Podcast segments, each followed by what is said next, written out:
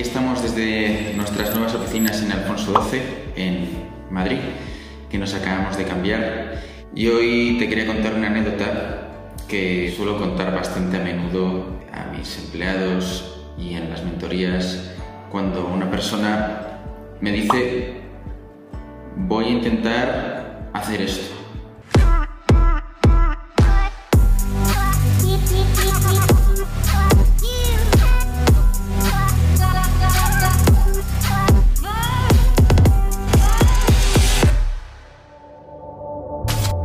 curioso que pasa con la palabra intentar y por lo que tienes que eliminarla de tu cabeza es que en el momento en que utilizas esa palabra estás dejando un margen de no hacerlo.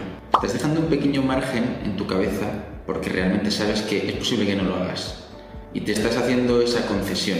Por eso yo siempre les digo que eliminen por completo la palabra intentar cuando sirve para todo. Cuando dices voy a intentar salir un día sí, uno no a correr.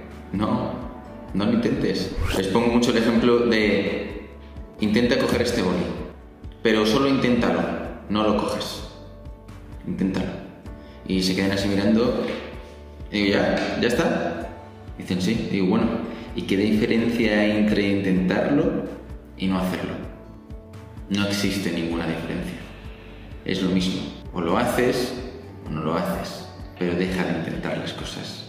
Quítate esa palabra de tu cabeza y verás cómo ese lenguaje comienza a ser mucho más efectivo a la hora de que tomes decisiones y tomes acción en cada una de las partes de tu vida en las que realmente tengas que hacer cosas. Si sabes que no vas a ir a correr un día sí o no, no digas voy a intentarlo. Di voy a ir dos días a la semana a correr y los, y los haces y vas. No digas voy a intentar, no. O lo haces o no lo haces. No lo intentes.